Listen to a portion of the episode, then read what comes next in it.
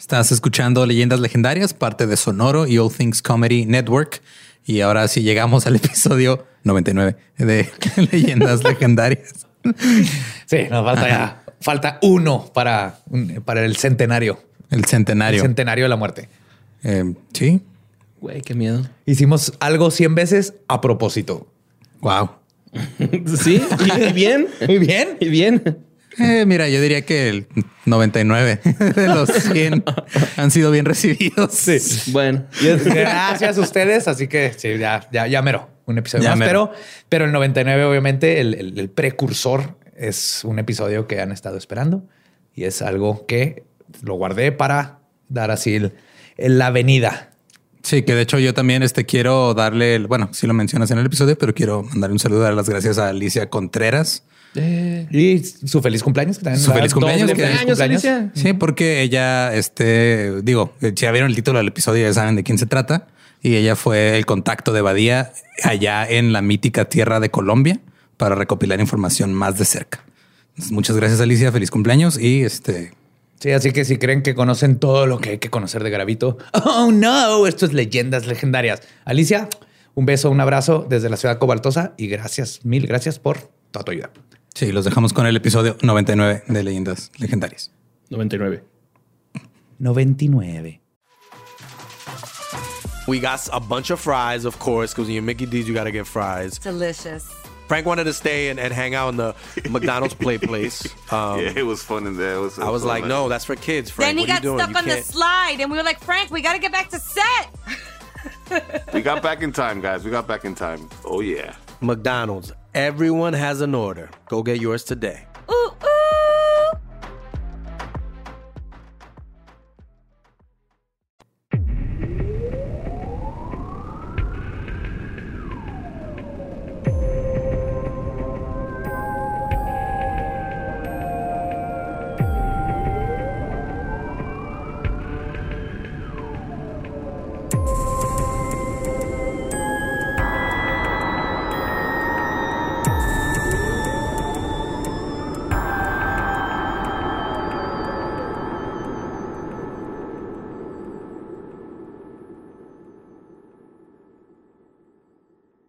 Bienvenidos a Leyendas Legendarias, el podcast en donde cada semana yo, José Antonio Badía, le contaré a Eduardo Espinosa y a Mario Capistrán casos de crimen real, fenómenos paranormales o eventos históricos tan peculiares, notorios y fantásticos que se ganaron el título de Leyendas Legendarias. Bienvenidos a otro miércoles macabroso. Sí, señor.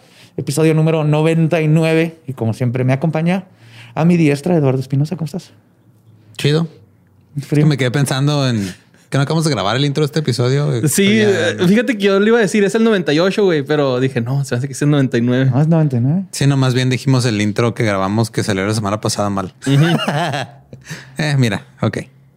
Ahí lo arreglo. no y a mi siniestra, el buen Mario Capistrán. ¿Cómo estás, Borre? Muy bien, muchas gracias. ¿Contento? ¿A gusto? A ver, sí, muy bien. Vamos a hacer esto. Espero que les guste. Es el último episodio antes del 100. Yeah. Eso no significa absolutamente nada. No se maten.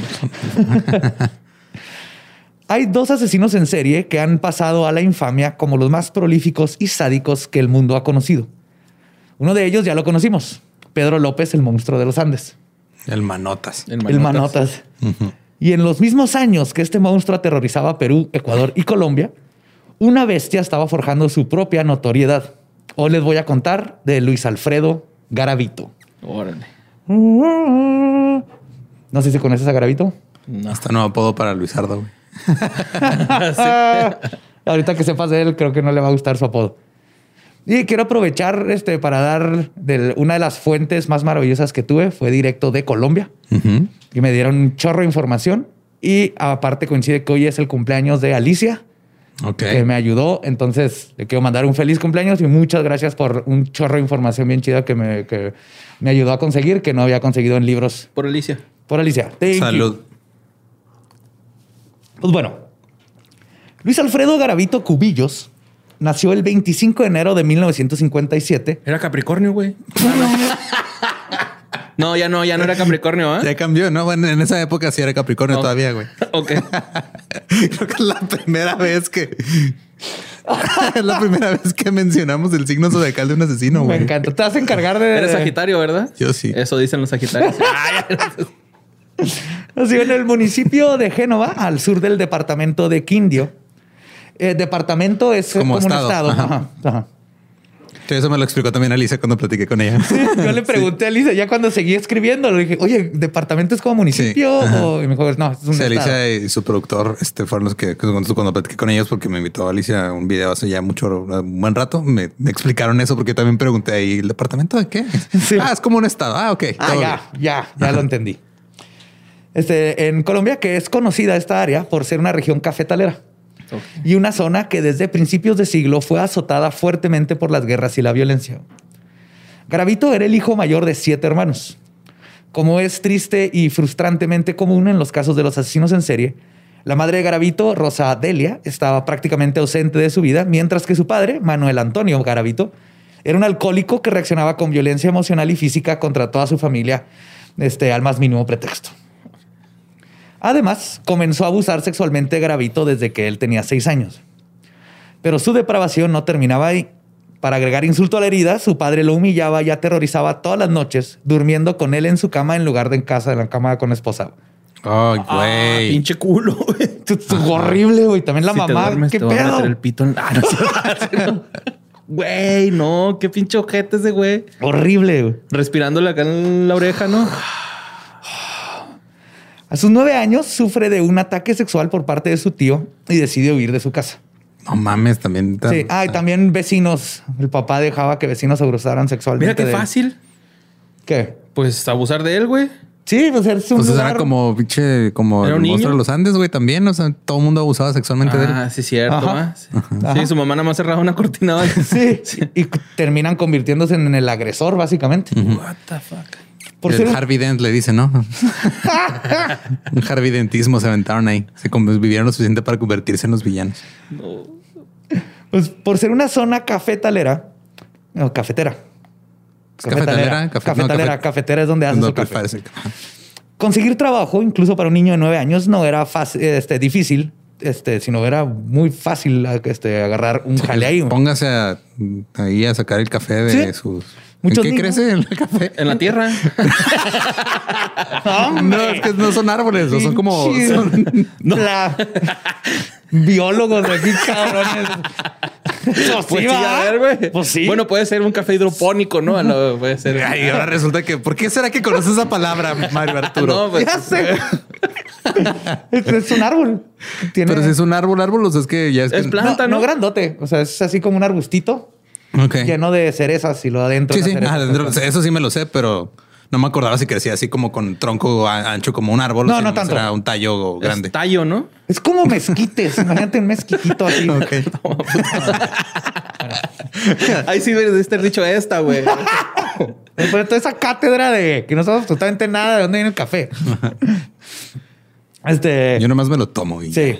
Muchos niños se acostumbraban a ir a ayudar a la pizca del café y Garavito fue uno de ellos. Quien para este entonces Dijo, ahora yo voy a piscar en vez de que me pisquen a mí. y quien había dejado el- sus estudios ah, después de cruzar el quinto de primaria. ok. No se graduó. Llegó hasta quinto y ya. Ajá.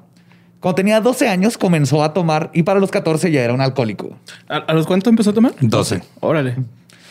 Y es junto, eh, justo en una de estas pedas que Garavito tuvo el catalizador que todo asesino en serie necesita para cruzar la línea de fantasía a matar o para empezar ya a pensar en estas cosas. Cuando tenía 15 años estaba pisteando con varios amigos cuando uno de ellos decidió ir a orinar. Garavito en su embriaguez decidió seguirlo y aprovechando que su amigo estaba distraído lo tiró contra el piso e intentó abusar sexualmente de él. Preguntándole cuántas le entra la de miar, ¿no? Clásico. La bocina es mía y mis pinches huevotes. Esas nalguitas son mías y mis pinches huevotes. No, no, es- Ah, pues, aprovechó que su amigo está distraído, lo tira al piso y intenta abusar sexualmente de él, pero el amigo repelió el ataque y le puso una verguiza a Qué Garavito. bueno. Este incidente marcó la vida del asesino en varias maneras. La primera fue que cruzó la línea de fantasía a acción. La segunda es que tuvo que abandonar el campo de café porque, aunque su amigo no acudió a la policía por el ataque, sí comenzó a correr la voz de que Garavito era, y cito, una marica, eh, lo que causó que todos con los que trabajaban comenzaran a hostigarlo, hasta que finalmente se dio cuenta que no le gustó, que, este, que no le gustaba lo que estaba pasando y se fue. Pero con este ataque se dio cuenta que le gustaba la idea de controlar a otra persona. El sentimiento de poder que le dio el forzarse sobre alguien y aprendió que si quería lograr tener este poder que perdió cuando intentó atacar a alguien de su tamaño, entonces tendría que atacar a alguien que no podría defenderse. Niños. No. Ajá. Este sentimiento es común en asesinos en serie. Buscan compensar con el asesinato, lograr tener el control que nunca tuvieron en su vida. La mayoría del- de este tipo de ataques... Güey, la eh, mayoría de la gente cuando pierde el control de su vida nada más desayuna nieve eh, así helado en, en pijama por Netflix. tercer día seguido, güey. O sea, no pierdes el control diciendo voy a matar niños. Ah, no, claro que no está hablando de los asesinos en serie. Ok. Pero sí, lo, lo- lo más importante o sea, es poder control. Es- Es un tipo de asesino poder control, entonces quiere el poder. Pero como sabía que no podía con otras personas y no quería perderlo, entonces iba, se empezó, dijo niños. Y esto tiene que ver justamente con el abuso que sufrieron. Y aunque no todos los asesinos en serie sufrieron de algún tipo de abuso durante su infancia, estudios hechos en el 2005 atestiguan de que este es un gran catalizador en la creación de un asesino múltiple. El estudio dividió el abuso en cuatro tipos: físico, sexual, psicológico y abandono. Descubrieron que el 35% de todos los asesinos que estudiaron sufrieron alguno de estos abusos. De los que lo sufrieron, el 26 sufrió abuso sexual, el 50% abuso psicológico, el 18 abandono y solo el 2% declaró no haber sufrido absolutamente ningún tipo de abuso, como Dahmer. Ok. Otro dato interesante de este estudio es que descubrieron que la frecuencia de abuso que sufre un futuro asesino en serie no determina si se convierte en asesino organizado o desorganizado. O sea, lo abusaron dos o tres veces o, Sí, no, o no va- 100 no. afecta. Si se hizo un hijo la chingada, si hizo un hijo la chingada. No es como que tengan una tarjetita que les van perforando con cada abuso. De blockbuster. No, cuando llega a los siete abusos ya me voy a hacer organismo. No, güey, no, así no funciona. El tercer abuso es gratis, ¿no? Lo que sí parece determinar eh, es el tipo de abuso, ya que se descubrió que los que sufrieron de abuso psicológico tienden a convertirse en asesinos organizados. Ok. Ajá. Porque han de culero, ser o más sea. control mental que el... Pues sí, es más control. Ajá. Porque le estaban chingando la mente. Pero qué culero, porque eso quiere decir que de todos modos su mamá ganó. Sí. Cuando Garavito cumple 16 años, decide irse a Génova por el bullying y llegó al departamento del Valle de Cuaca- Cauca, donde consiguió trabajo cortando caña, porque esta ya es un área de, Ujú, de de caña. caña. Este trabajo lo consiguió parte por necesidad, pero parte porque aprendió algo en los campos de café. Estos trabajos le dan acceso a niños de escasos recursos en situaciones vulnerables que además de no poder defenderse, nadie extrañaría. Ok. Su fantasía estaba creciendo poco a poco, ya, este, pero ya se estaba definiendo y solidificando. Pero se encontró con un problema al llegar a trabajar con la caña. A diferencia del café, la gran mayoría de los trabajadores de este rubro son de raza negra, 90%. Y resulta que Garavito, además de culero, es racista. güey. Ah, Súper racista. güey. Buscaba niños que no estuvieran morenitos porque el- se le hacían feos. A lo mejor nada más era inseguro y dijo, no, güey, igual la tiene más grande que yo y pues no. No, de hecho, incluso declaró que cuando leyó la autobiografía de Hitler, Mein Kampf, se sintió mal por el Führer porque se identificaba con él porque querían lo mismo, respeto. Verga, güey, qué pedo. O sea, Sí, si ves a Garavito, es, el- es Don Ramón, pero más flaco. Ok. y con más tendencias homicidas. Ah, con- ah, 100% más. Porque don Ramón estuvo cerca, güey. O sea, también le gustaba, ah, también abusaba físicamente de niños, güey. Gol- los golpeaba, Ajá. les gritaba, pero nunca cruzó esa línea. No. como debe ser. Y en lo que debe de ser una de las únicas veces en el que el racismo salvó vidas, Garavito dejó los campos de caña y mejor comenzó a vender helados. Ok. Como se imaginarán, Garavito rápidamente se dio cuenta, o quizás lo planeó desde el principio, que un vendedor de helados atrae niños como una fogata atrae a los norteños. Ajá. Fue durante este periodo que cometió su primer atentado que lo llevó a cruzar la línea de no retorno. En una ocasión vio a un niño y decidió entrucharlo. Le regaló un helado de su carrito y se puso a observarlo. Después de un tiempo lo siguió hasta una tienda y le Sí prometió... la chupa rico, digo. Lo estaba pensando y dije, no, güey, no lo, no- no lo voy a decir, me lo voy a guardar a ver si. Luego le dio una manzana a ver si la mordía bonito, ¿no? También besa rico, ¿no? mames, Es un buen candidato. A ver, estás un nudo con, con el palito de la cereza. Pero ¿para qué, señor? Tú, tú. Hazlo. Le, le prometió otro helado gratis si lo acompañaba. Y esta vez le dijo que tenía aún más helados en otro lugar y que si lo acompañaba le daría todo el helado que quisiera. Garavito llevó a su víctima hasta un lote donde abusó sexualmente de él y durante su frenesí lujurioso le arrancó un pedazo de labio. Tiempo después, que fue entrevistado por profesionales, le preguntaron que si se había tragado el labio.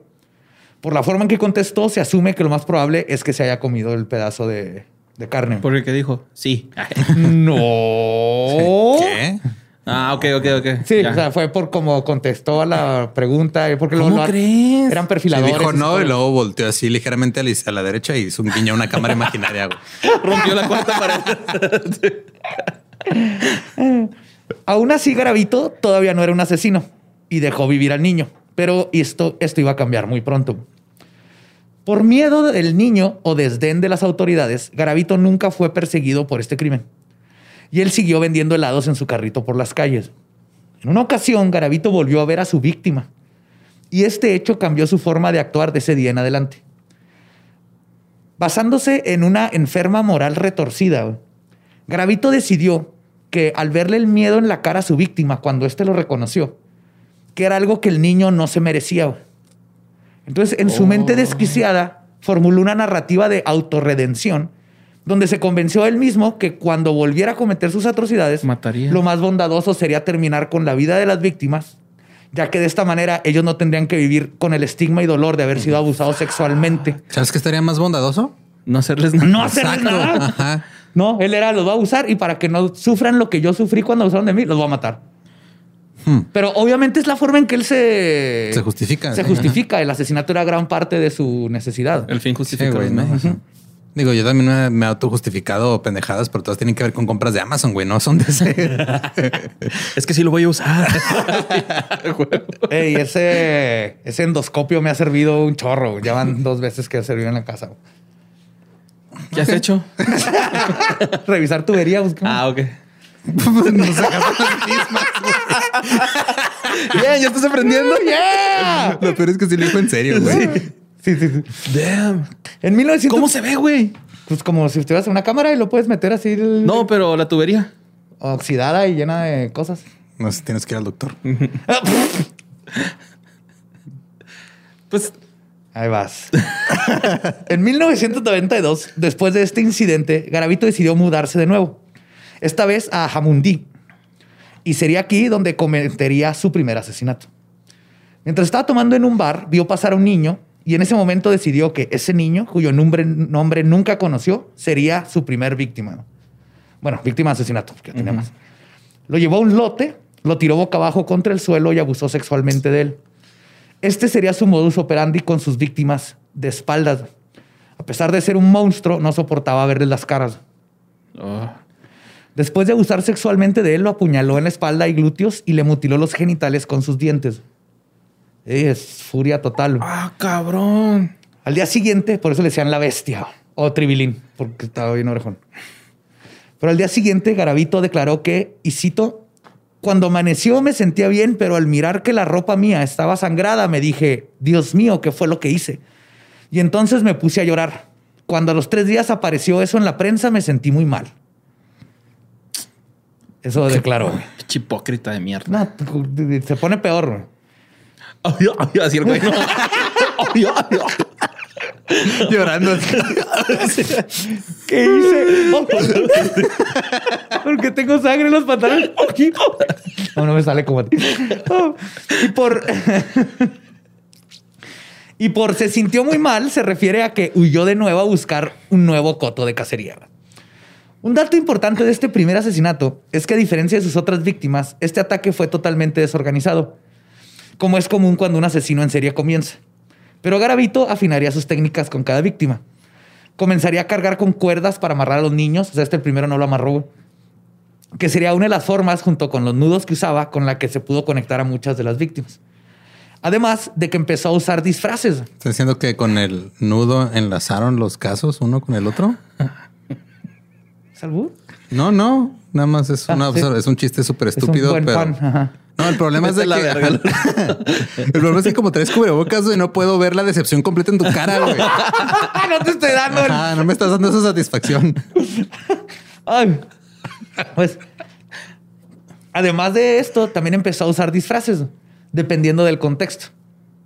Entonces, por ejemplo, si se estaba haciendo pasar por alguien que necesitaba trabajo, se vestía como Dr. Simi. de al- sí.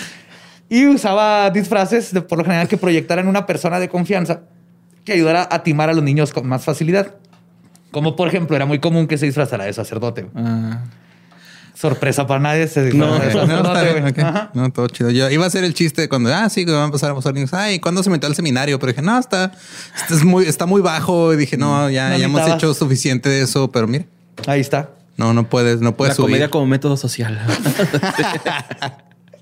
Qué aburrido, güey. sí. La necesidad de conseguir trabajo lo mantuvo moviéndose por distintas localidades de la zona, donde eventualmente conoció una mujer con la que se casó y tuvieron un hijo.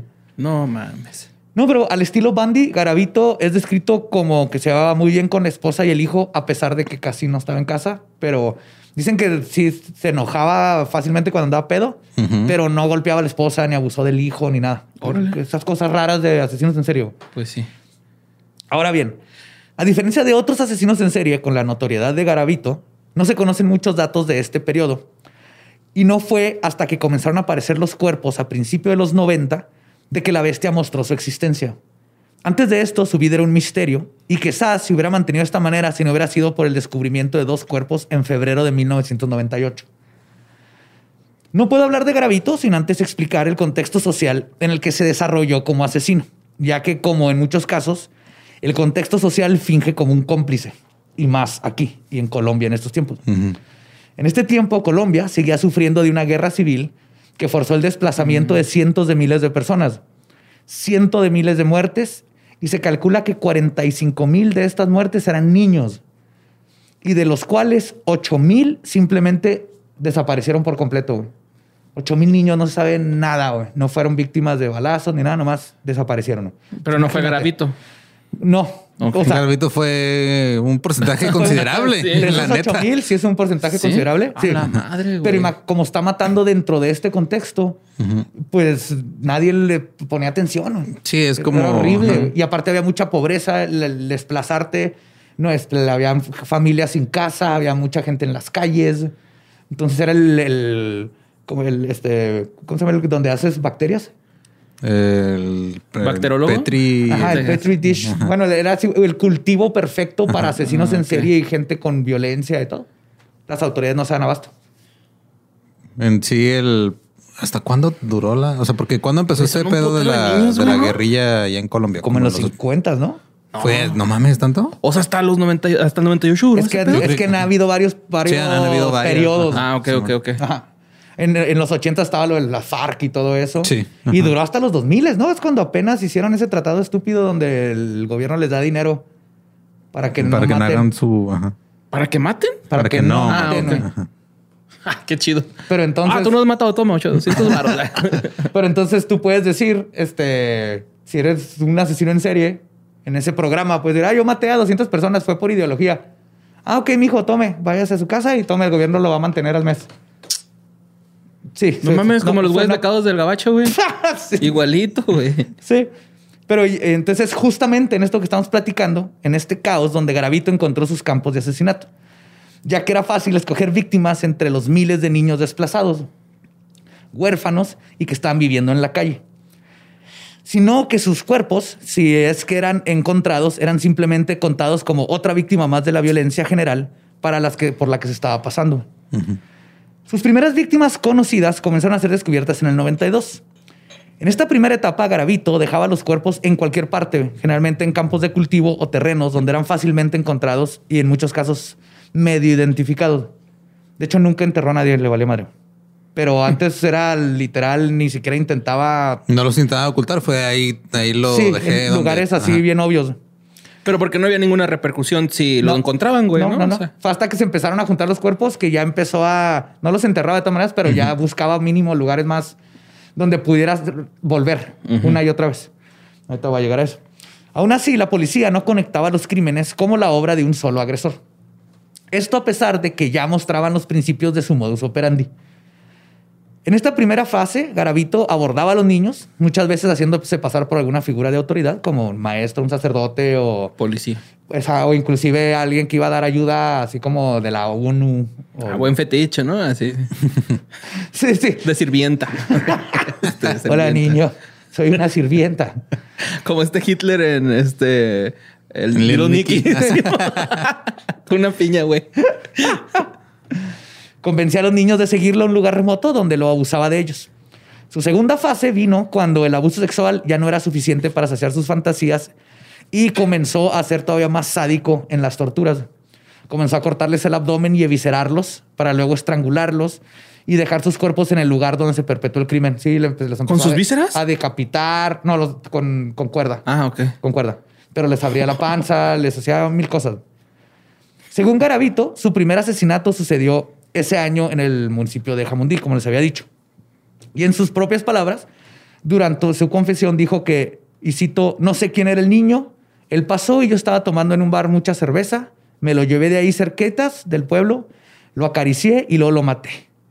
Así de Lo acaricié. Qué manera Sí. tan estúpida de resumir todas las chingaderas que hizo el hijo.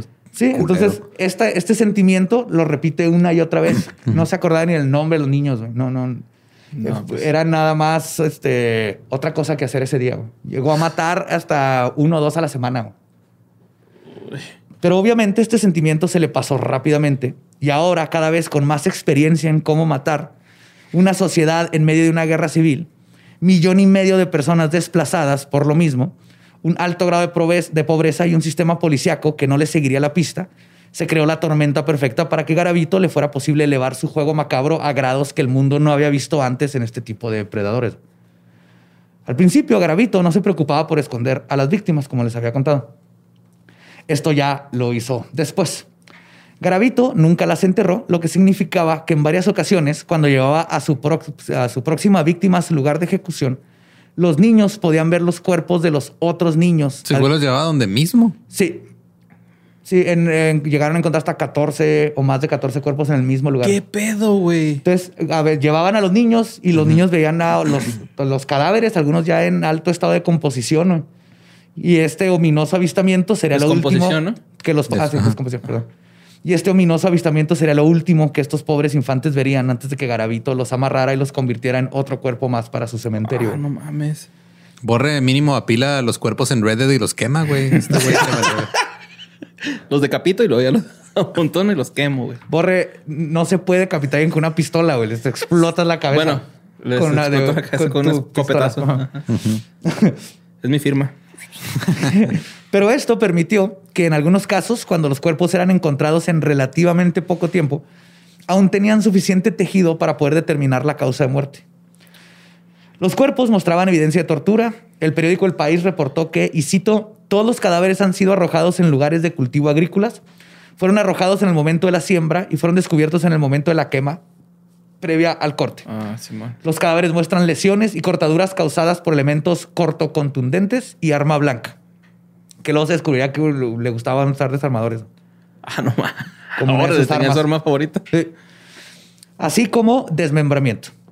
Además, en las escenas del crimen se encontraban siempre botellas del mismo tipo de brandy barato, pedazos de tela y todas las desapariciones de los niños habían sucedido en promedio entre las 10 de la mañana y las 12 de la tarde, lo que indicaba que su muerte no había sido mucho tiempo después de esa hora. Durante su interrogatorio se descubrió que este horario, horario era más que nada porque Garavito, y cito, le tenía miedo a la oscuridad. No pedo con este güey? güey. Así, a ver, niño, ya muérete porque ahorita se hace noche y sale el cucuy. Hay gente bien rara afuera, cabrón. No mames, qué pedo. No pasó mucho tiempo para que las autoridades comenzaran a descubrir cada vez más cuerpos. Las víctimas habían sido decapitadas en varias ocasiones. Se encontraban retazos de tela o cuerdas de nylon amarradas en sus cuellos, además de obvias marcas de tortura como marcas de mordidas en los glúteos, la nuca y los pezones. Así como cortadas en los muslos, brazos y espalda, que eran hechos para causar agonía y no para matar. Aún y con todas estas señales significativas de que el asesino era la misma persona, la policía no había conectado todos los crímenes. No los culpo en México, güey, o sea, ya no, ya no lo sabemos. Sí, es, es normal, en- desafortunadamente, en muchos lugares de Latinoamérica Sí. que... Pues, ah, mira, uno más ahí en la lista, tú nomás pone un, número- un, un numerito más a las estadísticas. Cuando y ya. íbamos a comer tamales. Garavito continuó con este modus operandi por cuatro años, completamente ignorado por las autoridades, quienes no podían ser molestados en investigar las desapariciones de niños de escasos recursos, o en unas ocasiones no tenían los recursos. Y no fue hasta 1997, en finales del 97, que ya empezaron a echarle ojo a, ah, caray, algo está pasando aquí. De hecho, empezó con los cuerpos que les había mencionado de 1998. Ajá. Encuentran los cuerpos desnudos y atados de dos niños en las afueras del poblado de Génova. La policía aún no terminaba de revisar los primeros dos cuerpos cuando al día siguiente, a, met- a- metros de la primera escena del crimen, encontraron un tercero. O sea, ya estaban investigando el área y luego regresaron a seguir investigando y había otro. Y había ¿Encontraron otro que, que tenía con la diferencia de que este estaba en peor estado de descomposición. O sea, este era más O sea, ya tenía más, más tiempo. Nomás no lo habían visto. Es que no mames, es la selva, güey. O sea, aunque sea un campo. Sí, está muy cabrón. Hay mucha vegetación. Ajá. En una ocasión intentaron la, la- la policía de Colombia usar una técnica que usa este, Gran Bretaña, Ujú. Donde hacen como cuadrículas. Sí, vamos a colonizar este pedo. güey. Usan este, cuadrículas para ir por cuadrícula. y ahora no se pudo, güey, porque el- está hecho para los pastizales bonitos planos de Inglaterra. Sí. Tuvieron que la policía hacer los instrumentos que usan los indígenas este, de Colombia. Ujú.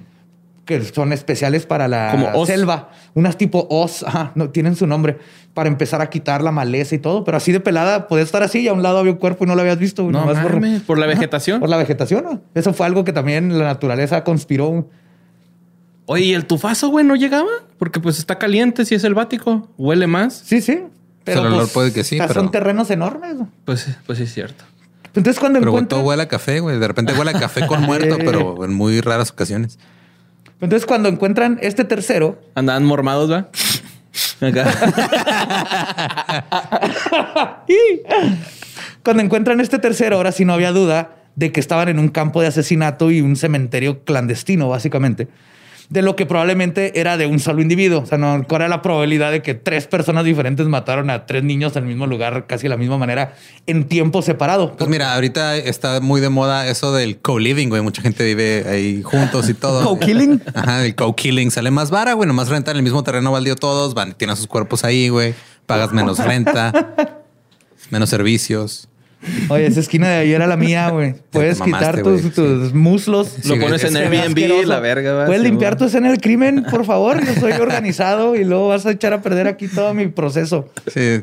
¿Cuál sería el roomie que no lava los trastes? ¿Dónde está mi pinche desarmador, güey? Yo lo dejé aquí, güey. Sí, Jeffrey Dahmer es el que no lava los platos. Mm, sí. Pues todos los cuerpos mostraban el mismo modus operandi. Maniatados, decapitados, con obvias marcas de tortura. Los genitales de los tres niños también habían sido cercenados. Y el amarre en los tres estaba hecho con el mismo tipo de nudo. Además, en ambas escenas del crimen, encontraron botellas de coñac barato, un cuchillo y una botella de lubricante. Ah, se verga. Sí. Los peritos también lograron conseguir material genético para poder hacer pruebas genéticas de ADN. Me gusta que material genético es una muy bonita Semen. ma- manera de decir. de semen. Había un chingo de mecos Ajá. por todos lados. Recogimos poquito material genético. Se ve más bonito. A lo mejor de ahí viene, güey. Había Es- tres ajá. mecos ajá. con un chingo de mecos.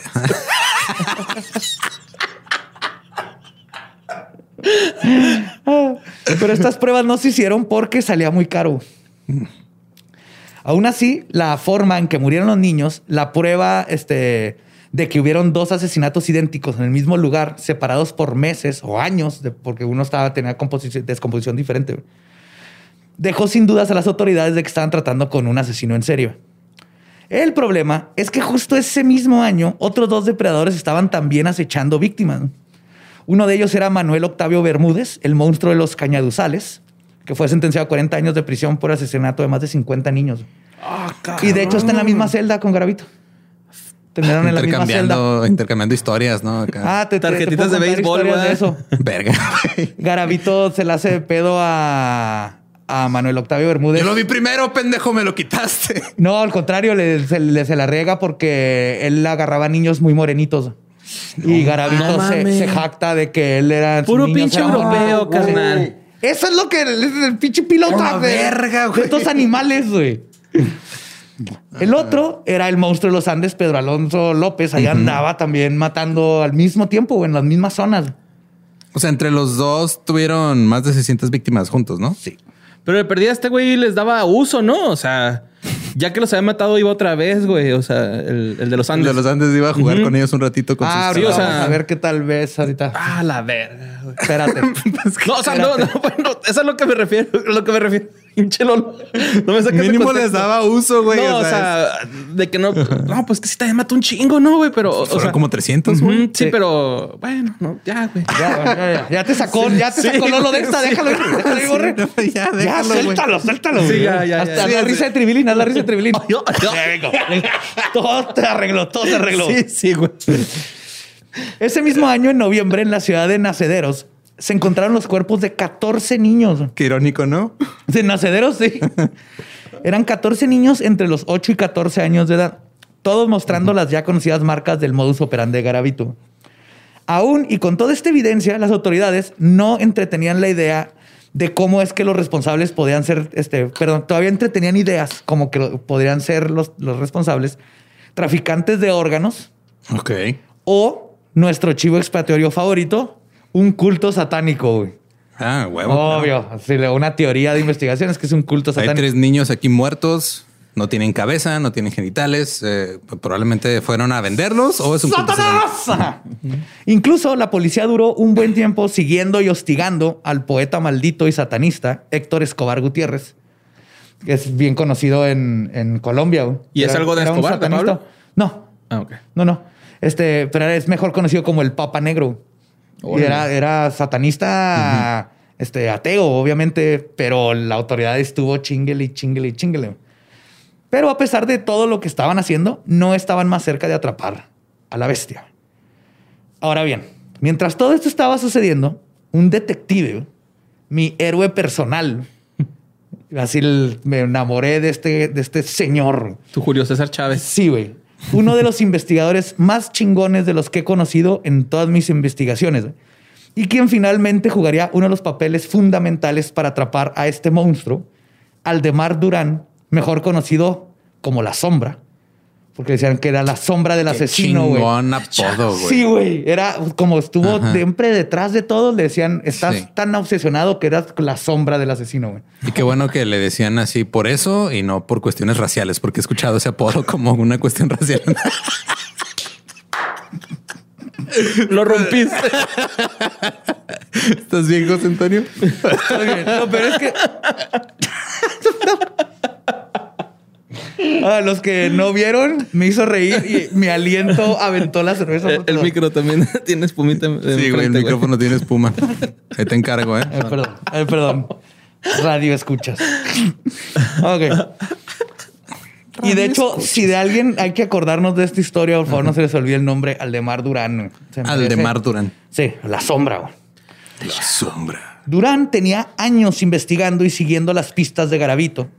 Inadvertidamente estaba dejando, este, que Garavito, perdón, inadvertidamente estaba dejando atrás. Sí, o sea, este güey, nomás él le estaba dejando su cagadero y esto fue que no dijo, le "Ah, preocupaba ni pistas". siquiera esconder los cuerpos. sí. Mientras investigaba un caso donde se descubrieron los cuerpos de tres niños asesinados en 1991, Durán comenzó a seguir la evidencia que él estaba seguro conectaba estos crímenes. O sea, Durán fue el que sí vio y dijo, esto es un pinche asesino en serio. Que hay algo. Esto está conectado. No solo con los que estaban sucediendo en su área, sino con muchos otros casos que estaban apareciendo en todo Colombia. Su instinto y buen trabajo policiaco no lo pudieron haber preparado para cuando descubrió el alcance de muertes que su teoría destaparía. Analizando casos desde los tres cuerpos encontrados en el 91 hasta casos en el 98. O sea, él desde el 91 ya mames. estaba... Ajá, ya estaba Perseverancia, güey. Sí, en el 98 que encuentran estos dos cuerpos más y empiezan a salir los otros cuerpos, es donde Durán en chinga dijo, verga, el- todo esto está conectado. Sí. Durán comenzó a encontrar el patrón que había estado ahí todo este tiempo y que conectaba, por el momento, a aproximadamente 70 asesinatos. Pero este número iba a crecer rápidamente. A diferencia de los niños.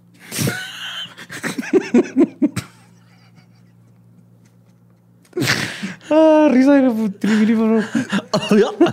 Desde la posición de los cuerpos, el tipo de nudo que se había utilizado, fibras encontradas en las escenas, hasta las botellas de coñac barato, todo indicaba que venía de una sola persona. Y con estos datos recopilados y una extensa investigación forense, se decidió al fin, y la presión de Durán, obviamente, abrir con una investigación formal en la búsqueda de un solo hombre, un asesino en serio. Como la idea de un asesino en serie era bastante nueva en el mundo, especialmente en Colombia, obviamente, Durán pidió ayuda al FBI para poder ir formando un perfil del victimario y de esta manera poder ir acercándose más a su captura. Porque él decía, Durán, o sea, ni sabemos qué es con quién voy. O sea, no es como que aquí no hay perfiladores, no hay psicólogos que, que hayan investigado esto. Entonces luego, luego se fue al FBI, hijo, está pasando esto. Y el FBI le, no mames, eres la sombra, güey. ahí vamos, ahí vamos. Qué chido, güey, ese apodo Sí, de la sombra. Está bien vergas. Está pasado. No, este verga. hombre... Que pinche po el borre, ¿no? Así, la sombra, pinche po vergas. El 6 de febrero de 1999, en Palmira, se encontraron aún más cuerpos. Pero junto con ellos se encontraron 13 piezas de evidencia que probarían ser intrínsecas en la identificación de Garavito. Carlos Hernán Herrera analizó los lentes, zapatos, ropa interior, incluso dinero que el asesino había dejado atrás. Y su licencia de conducir con todos sus datos. Dijo, "Oye, aquí está su licencia. No, no, no, no, no, no. Vamos a analizar el ADN. Pero no, no, no, no, no, ahorita. Primero vamos a checar. Soy la los sombra, güey. sí, yo- un diario así. Yo soy el Garabito y maté a estos aquí. Si encuentras De- este diario, regrésalo a calle número 1426. Es muy importante para mí. Sí, no, este fue Carlos Hernán, era forense. Pero él, uno, lo primero que también pensó es que indicaba que lo más probable es que este tipo había sido descubierto durante su ataque y había tenido que correr. Cosas ahí corriendo cuerado. Con esta evidencia, Herrera pudo determinar, güey. Esto también es un chingón. ¿no? Sí, le ponía nombre a sus calzones, ¿no? Como- Su mamá le había cosido su nombre. Garavitín. Con esta evidencia, Herrera pudo determinar que el asesino probablemente caminaba cojeando, ya que los zapatos mostraban un desgaste muy peculiar en el talón del pie derecho. Ok. Estaban desgastados de los Era lados. diferente. Ajá. Ajá. Ah, ya, ok. Ya. Así Sí. como. Le fallaba un remo. De hecho, sí, pues lo que indicaba es que probablemente giraba sobre el talón cuando caminaba. Así Ajá. que movía el pie así como. Ah, tenía pie plano, entonces. No. Ahorita vamos a No, ver no, le ajá, sí, o sea, como que hacía. Lo ajá, pe- pegaba el talón Ajá, y y luego lo giraba lo- hacia lo giraba. enfrente. Y luego con el pie apuntando hacia afuera, talón y luego lo apunta hacia adentro. Y fue desgastando el. De este. Punto es que cojeaba. Y cogía. Sí. Y esto indicaba que tenía en el, en el, en el pie derecho. Luego pudo determinar que la altura del sospechoso debía tener entre un metro sesenta y tres y un metro sesenta y siete. Y analizando los lentes, pudo determinar un rango de edad por el tipo de corrección que tenían. Porque era una corrección muy peculiar. Ah, qué cabrón eso, güey. eh. Sí, no, o sea, Durán es mi héroe, pero El fue un equipo también bien se- cabrón se que rifó. trabajó Ajá. bien cabrón güey, en todo Colombia. güey. Este, también se dieron cuenta que estaban quemados del lado izquierdo, los lentes. Y asumieron que el asesino debe haber sufrido quemaduras en ese lado del cuerpo. Y por como estaban dobladas las varillas de, de los lentes, también dijeron correctamente que este tipo debía estar súper orejón. Porque las dobló para. Entonces tiene unas orejas peculiares y. Ah, huevo, está orejón. Y, y está súper orejón. Ahora sí. Por eso le sale el tribili. También tiene fisonomía estúpida este güey. Totalmente. Oye, Maxi. Con esta información, los detectives comenzaron a buscar en su base de datos de pedrastas conocidos que abarcaban 10 años hacia atrás. Eran Los pederastas abarcaban 10 años para atrás. o la base de datos. La base de datos. Porque supongo que si la tienes de elección, siempre la puedes filtrar por edades, ¿no?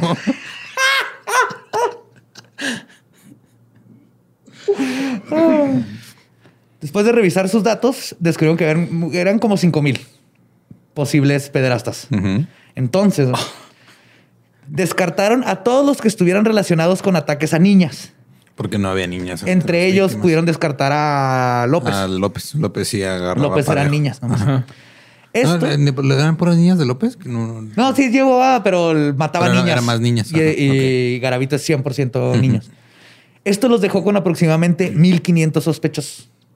Luego descartaron los que eran menores de 42 por los lentes. Digo, Esto lo puros, o sea, puros macros y VLOOKUPs y la madre. Sí. Él, güey, así. Pero a mano, güey, imagínate. Esto los dejó a noven- con 92 personas. Ya existía Office, ya eran los dos, que era el 2000. Sí, ya, ¿no? ya era 90 y... Sí, sí había... Ajá. Nah, ya eran 2000, sí. Sí, ¿no? cierto. Sí, cierto. Sí, cierto. De todas maneras, está bien chido lo que hicieron. XP. Luego excluyeron a los que no estaban cerca del área donde se hicieron los asesinatos para nada, que se pueda saber. y este, a los que estaban, no estaban dentro del rango de estatura. Y esto les dejó 25 nombres nada más. Ok. Super Sherlock Holmes este Pero ya pedo, estaba, ya, ya estaba gravito entre en esa base de datos. Sí. ¿Por qué? O sea, ya, ya lo tenían como sospechoso de algo porque habías dicho que no habían tenido consecuencias. Ajá. Ah, no, perdón. No, todavía no estaban cerca de descubrir al asesino. Ajá. Y mucho menos de saber dónde encontrarlo. Pero ya tenían una lista de 25. No, perdón. No les había dicho, pero sí, Garavito estaba en una lista por este otro ataque bien pendejo en una ciudad. Ahorita voy a llegar a eso, justamente. Ok. Es que no lo dije aquí porque estaba como um, building it up. Pero ahorita vamos a ver cómo es que terminó en esta lista, justamente. Pues mientras tanto, la sombra había formado un escuadrón de policías encubiertos que habían infiltrado el mundo de los indigentes para intentar conseguir información. Estos no se vistieron de niños y se fueron a un parque, ¿verdad? O sea, No, no, no. Estos eran adultos, nomás andan ahí preguntando, pues, La escuelita Jorge Ortiz sí, de Pinedo. mándame más chaparrito, porfa, ¿no?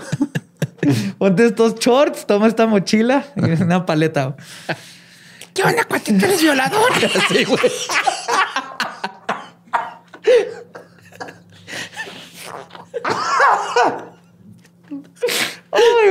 Ay, Ay, güey, casi escupo la cerveza. Casi me ahogo. ay, güey. Ya que era obvio que eh, estos eran los terrenos de cacería de Garavito. Ah. Mientras que él estaba viajando por diferentes partes de Colombia también para seguir investigando casos que puedan estar conectados con el asesino. Y fue durante un viaje a Bogotá donde con- encontró un caso reportado en 1996 en la ciudad de Tunja. En el expediente se describía el asesinato de un niño de 12 años llamado Renald Delgado. Durán inmediatamente reconoció el modus operandi de Garavito. Dentro del reporte encontró que el dueño de una tienda y varias prostitutas habían atestiguado haber visto a Renald con un hombre que cojeaba y que no era, era de la región antes de la desaparición. Además, el reporte incluía que este hombre había sido detenido e interrogado por su posible participación en el crimen, pero había sido dejado en libertad por la falta de evidencia. Durán desconocía este, desconocía este dato, pero Garavito se había roto la pierna en un 7 o 8 de agosto en el 95 en Bogotá. Fue atendido en el Hospital San Blas y cuando salió no pudo matar por cuestión de su incapacidad y solo se dedicó a pedir limosna para sobrevivir. Pero pidió incapacidad entre el... o sea, que no puedo matar. Este, Solo que me dijo, ah, es- Y, Oiga, Doc, es que ya no me llegan los olores. Y de hecho fue este accidente el que por eso se frenó un rato en sus asesinatos y además de este, le dio la cojeada. Y Garavito confesó sobre su pierna que, y cito, ya cuando le estaban preguntando, ¿eh? pues el único problema mío es la pierna. La tengo con platinos y tornillos. En mi salud psíquica me considero bien. Nunca he tenido problemas psíquicos. ¿Cómo no? Estás todo pendejo. ¿No te das cuenta de que eres una mierda de persona? Aparte me da risa que dice problema psíquico. Problema psíquico es no poder levitar un vaso. Problemas psicológicos es lo que tiene este animal. Lo que sí supo Durán durante esta investigación es que el hombre que había sido cuestionado se llamaba Luis Alfredo Garavito. Busted, güey. Ahí fue. Me dijo aquí. Tum. Ese güey es. Dentro del reporte, la sombra también supo que Garavito era de Génova y que cuando lo arrestaron puso como su lugar de residencia Trujillo. En ambos lugares se habían encontrado cuerpos. Ahora sí, Durán estaba seguro que Garavito era el responsable y ahora el problema era encontrarlo. Y evidencias, ¿no? Oye, ya evidencia era- era tenían a lo encont- pendejo, güey. Los tenían un chingo, los ajá, sí. lentes. Ya sabían el nombre, El nomás pedo era encontrarlo, Simón. Porque ya, o sea, perseguirlo no tanto, encontrarlo era el pedo. Ya lo encontrabas y pues no es como que pudiera correr, correr mucho, güey, ¿no? Pero pues saber dónde está en todo pinche Colombia, güey. Que es enorme. Y, Colombia, y Ecuador, porque puedes viajar sin pedos. Entonces podía estar en cualquier lugar. Pues la sombra, la sombra, perdón, dio con el paradero de Esther Garavito, una de las hermanas del asesino. Durante la interrogación, le preguntó que si de casualidad Garavito no había dejado pertenencias personales en su casa Obviamente ya estaba pensando como asesino. Pues este güey tiene que guardar trofeos, güey. algo, Tiene que tener algo. Y Esther le dijo que sí. Durán se encontró con todo lo que le faltaba para quitarse de cualquier duda de que Garavito era el responsable. Una bolsa de prepucios. Tienes esta Sí, bolsa de o prepucios. este güey, Sí, o, o su hermano es un asesino o es un rabino. Ahí le, ahí le digo pedo al rato. hay, que, hay que hacer más pruebas. Esther le entregó una bolsa y una caja con cuadernos y hojas llenas de datos que describían detalladamente no solo los lugares donde había matado, sino que tenía descripciones de sus víctimas. También contenía... Se va a un diario, güey, para acordarse. No mames, pero ¿por qué, güey? Porque ¿No? pierdes la cuenta después que- de los 200. Es que aparte también, este, o sea, es como a nosotros se nos hace estúpido, ¿no? Pensarlo así, pero acuérdate que ese güey ya no pensaba como persona regular desde hace mucho tiempo. O sea, Bueno, sí. o sea, Aparte- él no estaba pensando así, ah, si algún día me encuentran esto, voy a valer madre. Él, él no, él no creía que lo fueran a atrapar. Él no sentía culpa por lo que hacía, güey. y él aparte era... necesitan eso para poder revivir. cuando, cuando no pueden matar, lo, lo necesitan para revivir. Es como en- antes que... Es como cuando te metes a ver tus fotos viejas en Facebook. güey. Ok, Sí, es ajá. como, o sea, los recuerdos de Facebook que te aparecen es- era, Es el, eso. era el diario de ese güey. Ok. Ajá. Pero los asesinos en serie son sus trofeos, güey. No se pueden deshacer de ellos. Y a la mayoría los agarran. No la mayoría, pero un chingo. Porque no se pueden deshacer de sus trofeos. Como las personas que hacen Excel, ¿no? De los shows que se han subido como Ándale, host. con cuánto tiempo han hecho y cuántos chistes escribieron esa semana, cuántos aplausos le dieron, decibeles de aplausos, es lo que pone. Ay, ay, decime. Esa columna todavía no le... me, me- falta un... me- Eso es profesionalismo. Y de hecho, también ahí venía una foto de Garavito. Y por primera vez la sombra pudo ponerle un rostro a la bestia que estaba persiguiendo. Verga, Rabito. Además de todo esto, como es común entre los asesinos en serie, Garavito guardaba recortes de periódico de sus crímenes. Después declaró que coleccionaba los recortes porque, y cito, yo los guardaba con la finalidad de mostrarle a mi hijo la vida como estaba de horrible. Hijo de su chingada. No mames. Sí. Oye, mijo, cuídese porque hay un pinche gente bien culera allá afuera. Mira, encontraron unos niños muertos. Pinche ojete de mierda, güey. Eh, Solo un panini, ¿no? Así. Sí, tiene su panini de sus recortes y todo. No mames, pinche loquito de mierda. Ujú. Y luego aparte, qué culero, o sea, porque si te pones a pensar, a lo mejor algunas de sus víctimas todavía no aprendían a recortar, güey. Les quitaban sus tijeras crayola, la pin- punta de perico. güey. Pues Durán como- comenzó a usar los datos que encontró en los cuadernos para conectar aún más asesinatos no resueltos con Garavito. Y además encontró un recibo para un depósito a una mujer en Pereira. No lo hagas, güey. Tú síguele. Cuando fueron con ella, encontraron aún más diarios que describían sus, viajes y fechorías del 94 al 97, No mames. junto con el mismo tipo de fibras y lubricantes que habían sido encontrados en la escena del crimen, en escenas del crimen. Todo estaba listo y puesto para capturar a Garavito. Lo único que necesitaba la sombra y todos los involucrados era que su gran trabajo policíaco coincidiera con un poquito de suerte. Y eso justamente sucedió el 22 de abril de 1999. A las 7:15 de la tarde, la policía recibió una llamada del dueño de una tienda que les estaba reportando que un niño de nombre Iván había escapado de un hombre que intentó abusar sexualmente de él, gracias a que un indigente se topó con la escena y le salvó la vida. Ah, no mames, qué, qué vergas, güey. Sí, güey. La policía esperó a que llegara la madre de Iván y luego decidieron llevarse a los dos a la comisaría para levantar el reporte. Cuando iban en el camino, Iván volteó Ah, por la ventana. ¿Eh? Cuando iban en el camino, Sí. viste de papá, número uno. Ya, ya vas, güey, ya, ya, ya, ya vas. Ya es el tercero que haces, creo. Vas bien, vas bien. Iván volteó por la ventana y gritó, es él. Ese es el hombre que quiso abusar de mí. O sea, iba Garavito iba caminando como si nada en la calle. La policía detuvo al hombre que el niño había señalado. El hombre se identificó como Bonifacio Moreno Liscado. Bonifacio. Sí. Y la policía lo arrestó, de todas maneras. Ok. Cuando el fiscal Aya se enteró del arresto, decidió visitar al prisionero. A pesar de que el nombre no coincidía con el hombre que estaban buscando, y ya estaban buscando a Gravito, en cuanto Aya lo vio, y gracias al perfil hecho por todos los investigadores, no le quedó duda de que era Gravito. Dijo, cojea, orejón, es este güey. Después de conocer a la bestia en persona y seguro de que lo tenía ahí enfrente de él, convocó una reunión con los investigadores que habían estado trabajando, incluyendo a Aldemar Durán. y le mostró una foto del, del supuesto Bonifacio. Por fin, la sombra pudo ver por primera vez la cara de la bestia que había estado cazando todos estos años. güey. Ay, Ahí ¿cómo se debe enfrente. sentir, güey? No, la sombra contra la bestia güey. suena a un título de película bien vergas. Sí. sí. O un buen cuento para niños para que se porten bien.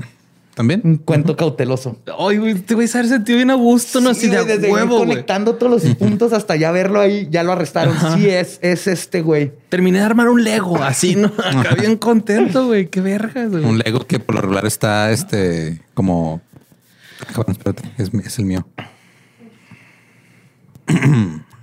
espérate. La, la, la, la, la, la. Ahí Sí, era este que estaba más ¿Sí? conectado. Ok. está.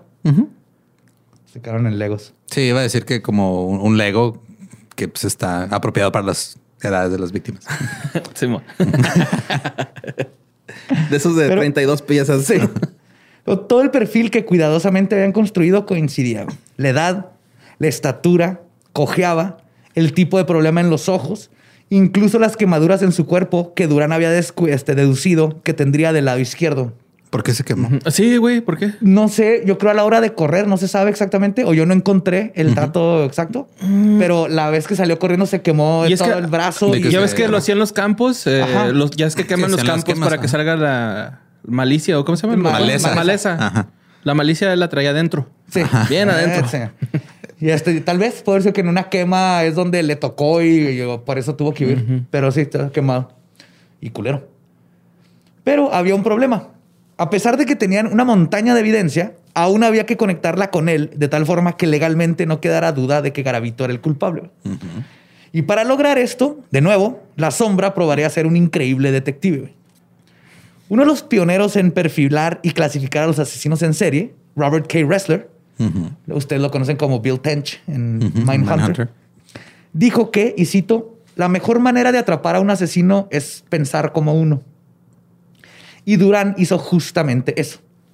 Conocía tan bien a Gravito, sin haberlo conocido de de veras, que dedujo que por su obsesiva naturaleza de guardar trofeos de sus asesinatos en la forma de sus diarios y recortes, y que por el número de víctimas que había asesinado y no habían descubierto, los que habían, lo que habían descubierto en las maletas y cajas no era todo lo que Garavito tendría de trofeos. Y que por lo tanto debería de tener más detalles de otros asesinatos guardados en algún otro lugar. Siguiendo esta teoría, convencieron a una amiga de Garavito, la señora Umbar Toro, que cooperara con las autoridades. Ella accedió y con un micrófono escondido entró a la cárcel a hablar con Garavito. Descubrieron que en efecto había mandado esconder otra bolsa con la esposa de uno de los internos. Con esta información pudieron dar con aún más material que lo implicaba con aún más asesinatos. Entre las cosas que fueron encontradas eran las fotos de sus víctimas. Les guardaba identificaciones de la escuela o de los anuarios. Ajá. Si traían algo con ellos. Ajá, les sí, sí. que le recordara a los niños, se las robaba. Sí. Más páginas de su diario y una nota en particular con marcas extrañas, estaba como en código. Que cuando la descifraron, se dieron cuenta de que era una lista con la cuenta de varias de sus víctimas en ciertos años. Otro dato poco conocido es que cuando los forenses revisaron la ropa de Garavito, encontraron larvas de mosca adentro, en las bolsas y así. Y aunque no se puede comprobar, se asume y nosotros podemos asumir que esto indica que Garavito regresaba a sus cuerpos para practicar necrofilia. Por eso se le llenaba de... Larvas. Sí, y digo, no se le pudo comprobar, se sospechaba, no fue algo que era necesario, pero vamos a acordarnos de Garavito para siempre como aparte un necrofiliaco. No me siento de mal en, en hacer esa asunción. ¿Asunción? No, no. Esa es una asumir esa. En asumir eso. Sí, el- Pero aún con toda esta evidencia, las autoridades colombianas no estaban satisfechas. güey. La naturaleza tan sádica de estos crímenes tenía que ser castigada con todo el peso de la ley y no iban a permitir que Garavito tuviera una oportunidad de salir libre.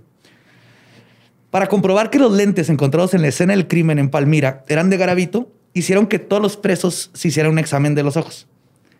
Porque si se lo hacían nomás a él, podría... Ajá, fingir- podría- fingir, ajá, "Hey, examen de los ojos gratis! Vamos todos los prisioneros. Y así determinaron Como que la- zapato de cenicienta, ¿no? Ese fue, güey. Y así determinaron que la prescripción de los lentes era precisamente para el tipo de aflicción que tenía Garavito en sus ojos. Además, mientras les hacían el examen, aprovecharon para tomar muestras de su cabello de su celda, de la almohada, y los usaron para comparar su ADN con el que fue encontrado en las escenas del crimen. Todo coincidió, güey. Pero las autoridades aún no terminaban. No mames. Son unos chingonzotes. Ya quiero ese sistema. Pero, bueno, no te creas. ¿Qué? Es que yo siento como que más bien se la están picando un chingo, ¿no, güey? O No, sea, güey, No, están- no, o sea, estaban buscando la manera de que fuera. De que no haya forma de que él no diga haya no forma. el- Ah, arre, arre, arre, ya, ya. Toda ya. la evidencia que se pueda, güey, así para remeterlo en el bote, que no hay Ya, ya, ya. duda en el mundo, güey. Yo pensé que era un pinche proceso burocrático muy cabrón. no, esto Arre, es- arre. No, no, o sea, era para que no hubiera posibilidad de que De que pudiera pasara, salvarse ajá, de, de que pudiera haber un pinche proceso burocrático no, mamón. esa bolsa no es mía. Sí. La tenían ahí, pero no es mía. A ver, comprueba que es mía. Arre, arre. Y tus lentes me los robaron y o sea, mientras más le haces... Simón, ya. Y este, además, tío, todavía no terminaron. Utilizaron un programa que para ese tiempo era nuevo, que se llama Link. Es un programa holandés de computadora que puede analizar hasta 5 millones de datos por segundo. Ok. Y lo que hace es que los compara para arrojar un porcentaje de probabilidad de que una persona esté involucrada o asociada a un crimen o de que crímenes estén conectados uno con el otro. Ah. Busca patrones. Sí. Y te dice, esto es 60% de probabilidad que todos estos crímenes estén...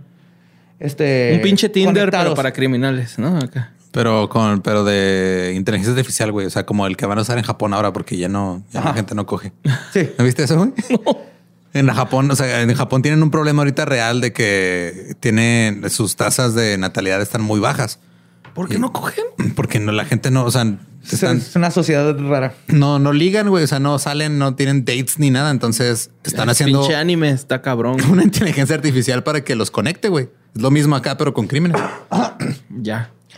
Qué y locura. en el caso de Garavito, alimentaron el- en el programa todos los datos que tenían sobre sus paraderos conocidos, trabajos, hoteles donde se hospedó, testimonios y crímenes. El programa Link determinó que Garavito había estado en todos los lugares en donde se le habían, se habían encontrado cuerpos. güey. No había duda alguna ya de que Garavito era culpable. Yes. Ahora sí ya. Aún así, No, Ga- ma, Garavito se- seguía insistiendo que era inocente. No mames, güey. Es que no hay poder más grande que la negación, carnal, Claro. neta, güey. Y aún después de un interrogatorio que duró nueve años, años, nueve horas. Madre. No. ¿Estás bien, güey? Sí. Sigues pensando en las edades de las víctimas, güey. Nueve horas. Estoy confundiendo mis años. La bestia con lágrimas en los ojos negó haber tenido algo que ver con los asesinatos. Además, cuando le preguntaron de cómo era su vida sexual durante este interrogatorio, dijo que, y cito, pues ¿cómo le explicaré? Lo normal, sin dejarme llevar por desbordamientos. Lo quería Kalimba, señor oficial. Ni más ni menos. Sin salirme de los límites. Y nunca he, te- y nunca he tenido relaciones homosexuales. Se lo metió así nomás de... Ajá, así de nadie te preguntó. Nadie te ¿qué preguntó, pedo? pero Ajá, bueno, sí, gracias, compa, por compartir. También agregó que nunca había pensado en suicidarse porque, ¿para qué? Si la vida es muy bonita. Hmm. Sí, este vato está en total desconecte. y luego se ganó un tanque de guerra, ¿no? Al ver que Garavito no iba a cooperar, los fiscales decidieron sacar el as que tenían bajo su manga. O mejor dicho, la sombra que tenían bajo su manga. The Shadow. The Shadow. Durán entrevistó a Garavito en privado y utilizando su gran habilidad como detective y la precisión de sus investigaciones, la sombra comenzó a describirle a Garavito con lujo de detalle cómo, quién, qué traía puesto, cómo mató a estos niños en tal ciudad, este, a dónde se fue, que el- todo. Por qué los mataba, Y este lo que acá, sentía, ¿sí? El confrontar a la bestia con sus crímenes y hacerlo revivirlos finalmente lo rompió. güey. Y lloró. Después de 18 horas de interrogatorio, Garavito comenzó a llorar y gritar, y cito, ¿por qué? ¿Por qué? Así gritaba en el video. güey. ¿Neta? ¿Pero por qué? Ay, un policía lo está abrazando, güey. Sí, o sea, al final de cuentas, todos estos son una bola de cobardes. güey. ¿Sí, mo? Sí, totalmente. Siempre, güey, siempre. Le ¿Cuántas pidió- ganas habrá tenido la sombra de nada más uh, ponerle un chingadazo en la cara Sí, así, güey? Cabrón, güey. Tiene, tiene una cara muy de que le quieres poner un putazo. Yo también, face, güey, sí. pero No, no, como de un besito. Pues empezó a llorar por qué y le pidió a Durán que por favor se detuviera y lo confesó a los crímenes. Y Bueno, luego- le perdía vergüenza detente, sí tenía. detente. Ando bien erecto ya, detente. Ya me vine, ya me... sí fui yo, sí fui yo, ya. Pero obviamente después de confesar agregó que cuando mató a los niños estaba poseído por un espíritu maligno. Ah, vete a la Ah, verga. pinche madre. Sí, pero no, le hicieron exámenes psicológicos y todo y fue de no, güey. Él te mismo vas a la dijo, yo no verga". tengo ningún problema psíquico. Es un pendejo, sí, sí, sí, sí. Psíquico. Seguro, a ver, levanta ese vaso, ¿ves? No puedo. No, si estás bien entonces. Fue encontrado culpable de 138 de los 172 casos de homicidio que se le imputaron, que abarcaron 59 pueblos y ciudades en Colombia. Pero el verdadero número de víctimas podría llegar a las 300. Se sabe que deben ser como más cerca de las 300, ya que aparte de sus diarios y el, el tiempo que no se sabe nada de él, también se cree que viajó a Ecuador. Hay varios crímenes en Ecuador por los que se les quiere imputar. Y este, muchos de sus crímenes no han sido conectados a él, la verdad. Muchos ni siquiera los van a encontrar en la selva. Ajá. ¿Y ese verga sigue vivo, güey? Ahorita vas a ver. Encontrarlo culpable fue relativamente sencillo. El problema se dio a la hora de sentenciarlo. Garavito fue condenado a 1853 años de prisión. Pero después, Dickies, güey. después de una reforma en el Código Penal en Colombia, güey, las condenas no se suman. Así que si matas a una persona o a 100, Es lo mismo. te robas una casa o 50, solo te pueden dar el máximo por uno de los crímenes. Ok. ¿Ok? Sí, fue lo mismo que pasó con López, ¿no? Con lo, ajá, sí, con Ajá. el monstruo de los Andes. Ajá. Y cuando Garavito fue sentenciado, la pena máxima era de 40 años. De hecho, después de lo de ah, 40 años y tiene derecho a libertad condicional y todas esas cosas. Pero justo después del caso de Garavito se arregló este, se arregló la ley y si eres acusado de violación a menor, no puedes tener beneficios como disminución de pena, ni, A huevo. ni prisión domiciliaria, ni nada de eso. Automáticamente pierdes esos. Pero Qué esto bueno. fue después de Garavito. Ya no le tocó a Garavito, pero Ah, lo ok, inspiró. ok. Ajá. Por culpa, no por culpa. Lo bueno de algo bueno que salió de Garavito fue eso. Se dieron cuenta de lo mal que estaba el sistema en esa manera. Pero por esta razón, aunado a su buen comportamiento y que ayudó a la policía a llevarlos al lugar donde estaba el paradero de varios de los cuerpos que no habían encontrado, la sentencia de Garavito se redujo a 32 años, 3 meses y 20 días. Y cuando cumpla tres quintas partes de su condena, puede solicitar la libertad condicional. Si esto sucede, Garavito podría ser puesto en libertad tan pronto como este año o a más tarde en el 2023. No mames, entonces Sí. está vivo el güey. Está súper vivo y gordo, güey. Se ve que la cárcel le fue bien. Sí, es que digo que está súper gordo. Esto está así plumpy, ya no trae su bigote, güey. Y entonces todo esto depende de si pasa la decisión de concederle la libertad condicional por parte del juez primero de ejecución de penas de la cárcel de Valledupar, que es donde se encuentra ahorita Garavito, con el güey este de los, de los caña- cañaduzales.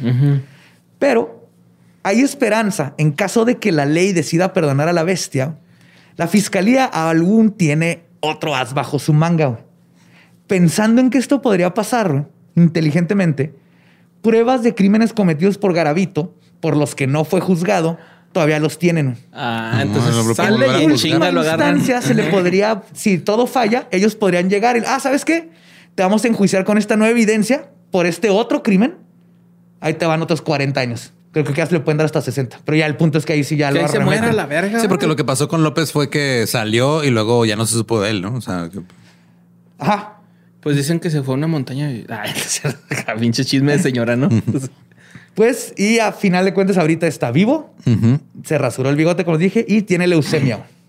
Eso sí. Leuquimia. Así que si absolutamente todo sale mal, podemos cruzar los dedos de que el cáncer le dé la sentencia de muerte que el sistema penal no tuvo el poder de imponerle. Nomás hay que verle al Duarte. güey.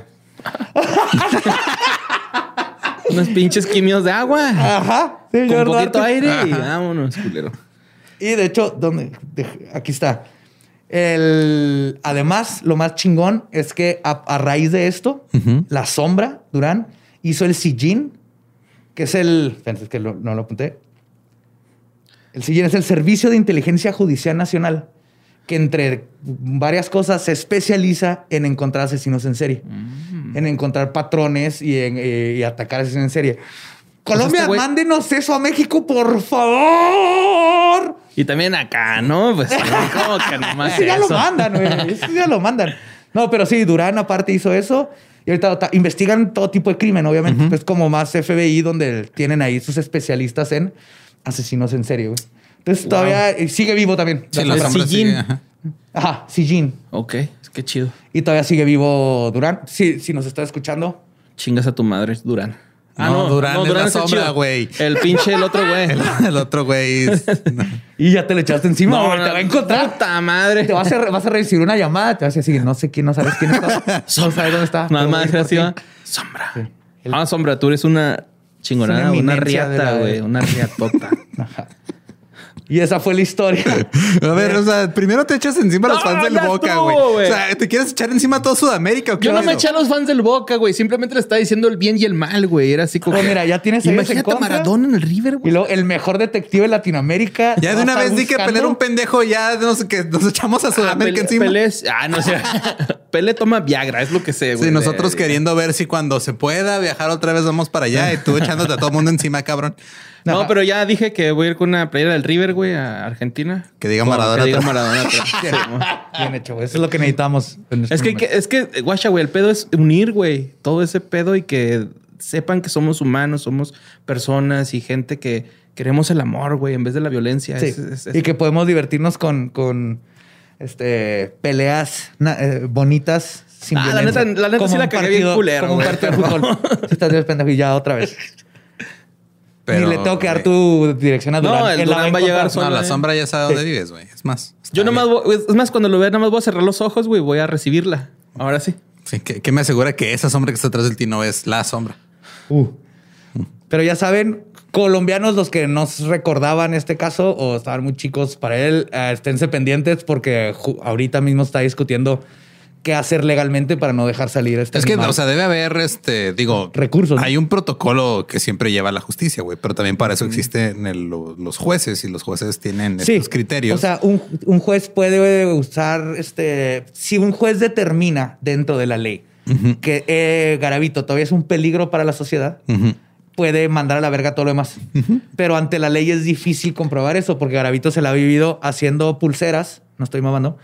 Haciendo pulseritas, estudió. haciendo Carpintería. Hace, ajá, es un amor porque metes Pero un también- en serie a la cárcel y no tiene víctimas y se va a aportar. Pero también tienen ahí esa, ese plan B, ¿no? De la condena de que no le dieron todo Ay, el mucho. bulto, sino le guardaron así. Pero, o sea, que, el- "Espérate". está, está bueno que tienen ese plan B, pero lo ideal sería que no tuvieran que no hacer tuvieran eso. que llegar a Pues eso. sí, pero pues pinches leyes, güey, burocracia. y Sí, que- cambian y pues que Gobierno, se te metieron sí. cuando la ley era de tal manera. Ajá, y luego cambia. ajá. Pero ahorita cambió para bien, pero ya no le tocó a Garavito. Ajá, sí. Entonces esperemos. Es que hay muchas lagunas dentro de la ley, ¿no? También esos güeyes que les, les ponen que la, o sea, la pena de muerte, güey, y luego que los güeyes de repente se murieron y luego revivieron y luego fue así como que, ah, güey, pero ahora qué. Por entonces? eso en Inglaterra, la ley, bueno, cuando todavía ejecutaban, Sí, dice, te vamos a ahorcar hasta que estés muerto. Ujú. Porque antes es te vamos a ahorcar. Entonces, si sobrevivías, era ya cumplí mi condena, que era que me ahorcaran. Ya me ahorqué, ajá. Entonces le cambiaron hasta que estés muerto por me pinche hice un paso de vergas. chaquetón mientras. Pero sí, güey. Bill. Pues es la historia de la bestia Garavito. Espero les haya Sí, ya gustado. sabremos qué pedo. y, Sana pues. Ya nos tocaba otro asesino en serie latino. Saludo a- Son los más cabrones. a Sebastián, por ciento, por- de, de Serialmente, que también desde ella. Ajá. Y saludo a todo Colombia. Es hermoso. A Licha. Tenemos que visitar. Sí, ya. Licha, mil, mil thank yous por toda la información extra. Y pues nuestro podcast ha terminado. Podemos irnos a pistear. Esto fue palabra de Belzebub. Chao.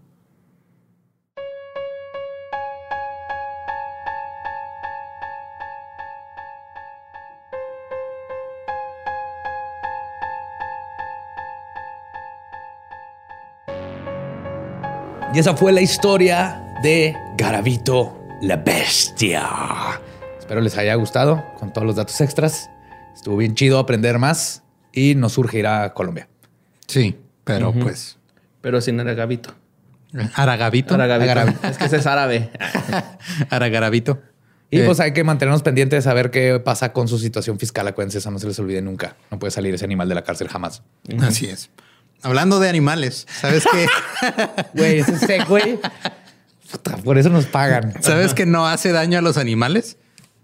¿Qué? Arctic Fox. güey. Yes. Oh, yeah. Yes, sir. Eh, Les queremos dar las gracias a la gente de Arctic Fox por seguir creyendo en nosotros. Ya que casi 100 episodios y fueron de las primeras personas que dijeron, Sí. esos güeyes están haciendo algo. Dales para que se pinten el pelo. sí, recuerden que pues pueden encontrar Arctic Fox en Sally y en Amazon, dos presentaciones, eh, mediano y grande, 100% vegano, libre de crueldad animal, libre de PPDS, no maltrata el cabello. También está el bleach para que te lo decolores y se agarre chido. Y no pica la cabeza el bleach, ¿eh? No piquen la cabeza y nunca nos lo dan en el brief, pero acuérdense que son colores vibrantes y bien chingonzotes y huele bien, pinche rico. Huele delicioso. Huele bien delicioso. Necesitan meter eso en, en- en el, el- el paquete Arctic. Entonces los estoy diciendo. Arctic Fox, tintas para el cabello. Y un poquito más. Yes. Así hacen los Arctic Fox. Ojalá no nos quiten nunca ese jingle.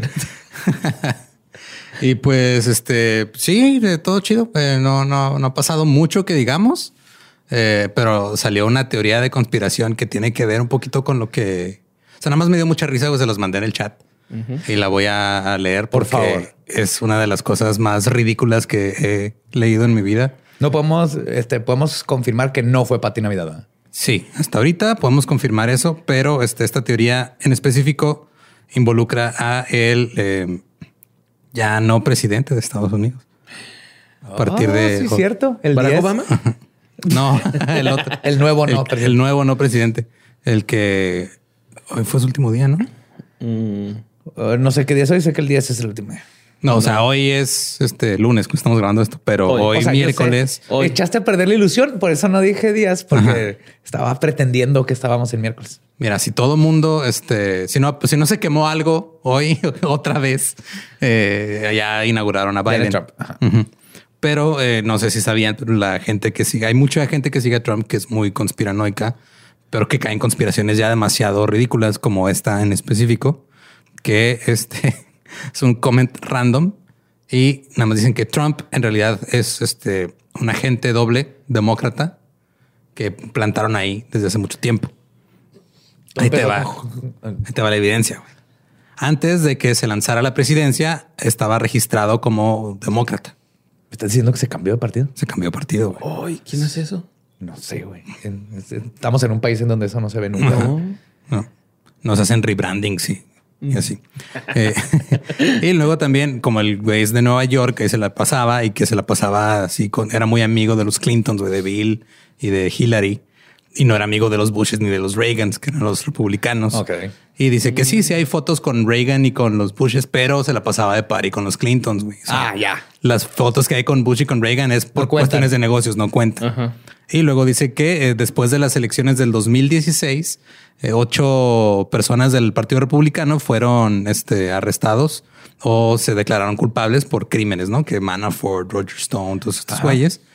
Y este, y, y dice, ¿por qué todos de repente? O sea, ¿por qué ahorita que está Trump, no? O sea, como que arrestaron a esos ocho ahorita y a todos. Ahorita será, será porque ahorita se pasaron de vergas y ¿Por qué será? No sé, No, güey. no, no, no, claro sé. que no, estoy- Yo, me estoy- yo me estoy metiendo en la mentalidad de la persona que escribió este texto. eso. Ajá. Ok. Sí. Sí. Y luego dicen, ah, claro, Trump les, les hizo un perdón, o sea, una... ¿cómo se pardon. llama? Sí, es un perdón presidencial. ajá, un perdón presidencial, pero hasta después de que se fueron a la cárcel, porque tenía que pasar, ¿no? Entonces, dice que la gente... ¿Cómo los perdonas antes de que se vayan a la cárcel? No se puede, güey. No, o sea, sí, se- creo que sí se puede dar como... Un, un perdón pre, así.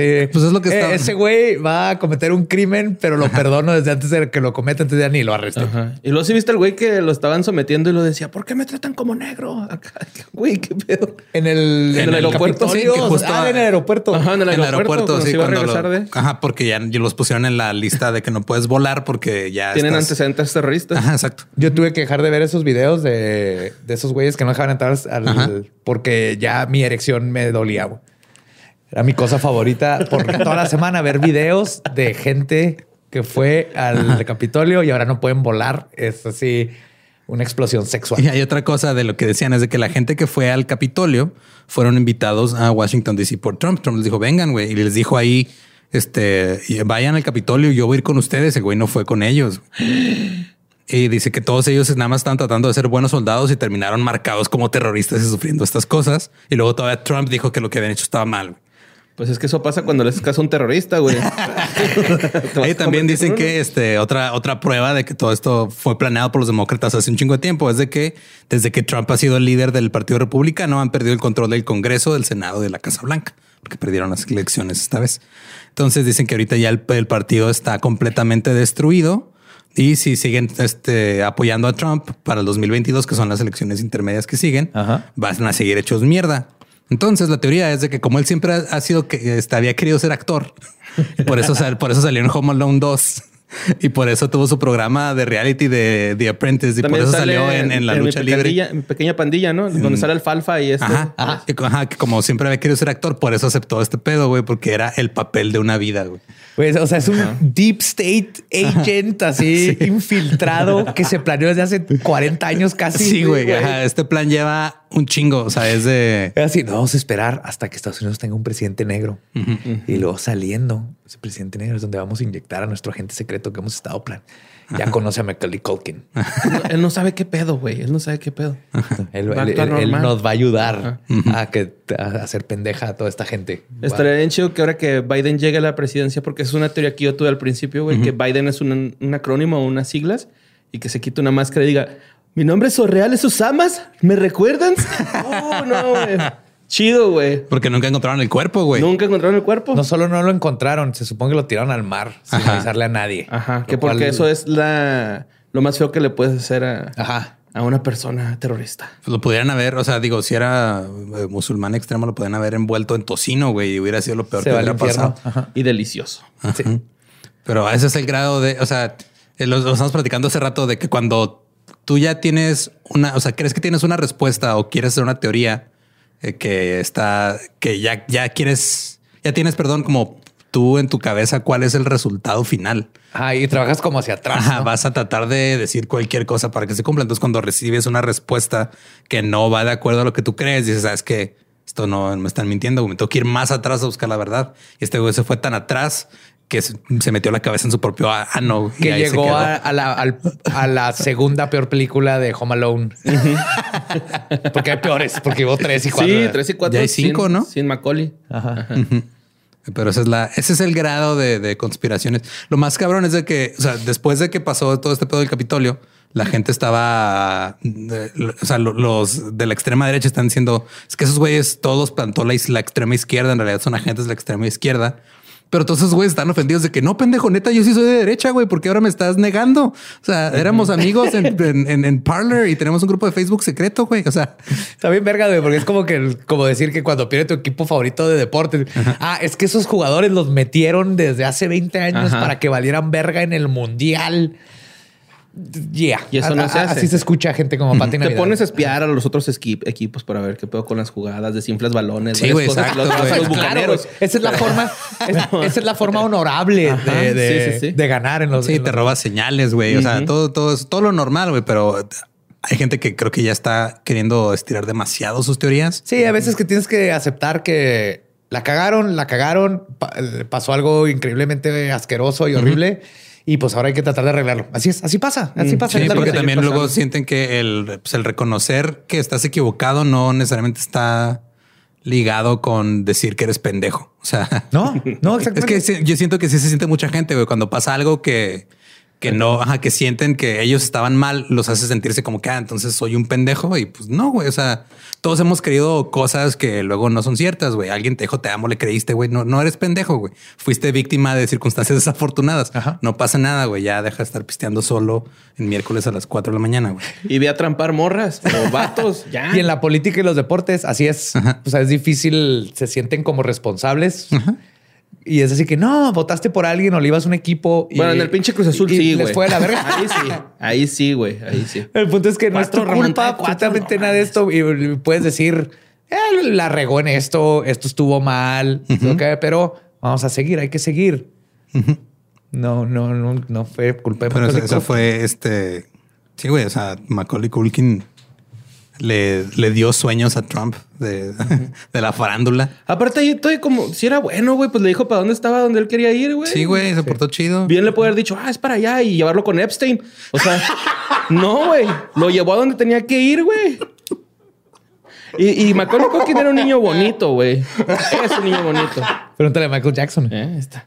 Cambiando un poquito de tema, vieron que van a hacer un remake de Home Alone y que hay una petición para que vuelvan a poner a Macaulay Culkin de principal actuando como niño y que nadie más diga nada. Hasta haría- eso, eso, es, eso sería el mejor remake. Güey, el chavo del 8 estuvo un chingo de, de tiempo. Ajá, güey, es lo ajá. mismo. Sí, sí, se vale. Pero en fin, esa es la teoría de Y conspiración. ahora Kiko va a ser presidente municipal de Querétaro. Ah, sí, güey. Oye, Y llegó a saludar a, llegó a saludar a una vecindad como ¿Qué dice la chusma? Güey, todavía, se pone, güey. todavía se pone su gorrito, güey. Gorrito. La última foto que vi es de él con su gorrito y me dio tristeza, me dio una tristeza interna muy fea, güey, que a esa edad tenga que ponerse ese gorrito, güey. Yo tengo la teoría de que Kiko, güey, también otra teoría así fake, de que ese güey es el Paul McCartney que desapareció de los Beatles al principio, güey. Velo con atención, Lo sustituyeron. Lo sustituyeron. Era Kiko, güey. Esa, teoría sí te, la, sí te la creo. Y lo que pasó fue que al, al, al doble, güey, al, al- al que ahora conocemos como Paul McCartney, entre comillas, le hicieron la bichectomía y le pusieron esos cachetes al otro Kiko, güey. y luego se lo van a meter para infiltrar al partido. Por eso los tiene que andar inflando para que no Exacto. Simón. Eso es un pedo. Ajá. Eso es, eso es lo que pasa cuando consumes tantas teorías de conspiración. Este, obviamente, como ya lo hemos dicho antes, sí hay, sí hay conspiraciones reales. Pero creer que eh, un plan de eh, décadas va a funcionar sin ningún problema y a la perfección es ridículo. Sí, usar la teoría de conspiración para justificar algo que es más fácil decir estuvo en la verga, está pasando una persona bien culera ahí puesta, no va a funcionar. Navaja de Ockham, siempre. Ajá. Y pues ya nomás quería comentar eso porque la neta ¿Y por qué ya se fue Trump? Yes. Y por ejemplo, puede decir eso y no quiere decir que esté a favor de Biden. Es ya se fue Trump. Ajá. Sí, eso que ya se fue este pedo. Ahora hay que lidiar Ahora con hay lo que ver qué con lo sigue. que siga. Ajá. Pero sabemos que ya lo que sabíamos que estaba culero ya se fue. Yes. Yo extraño a Bush. Ay, al peor, ¿no? Y pues sí, eso es todo por esta, pero es pinche, es que me dio mucha risa esa teoría. Sí, está muy buena. Aprobada. Y que te lo diga un reptiliano es. ya, sí, ¿no? sí, sí. Aquí está el reptiliano O, o sea, el güey destapando. que el comment, güey. Ah, no, sí está, tú ya córtale, Gabe, ¿no? Muchas gracias por escuchar otra vez. Este, la semana que entra es el episodio 100. Va a haber sorpresas chidas. Esténse pendientes de las redes de leyendas. Vamos a hacer cosas padres para agradecerles que han estado 100 episodios ya con nosotros. Oh, yes. Así que acuérdense, eh, si no se han suscrito a YouTube, por favor háganlo, aunque no nos vean ahí, nos ayudan muchísimo. Si no le han contado a alguien sobre la necrofilia y sus beneficios, también háganselo, por favor. Y los queremos y los amamos y nos escuchamos en el episodio número 100 de Leyendas Legendarias.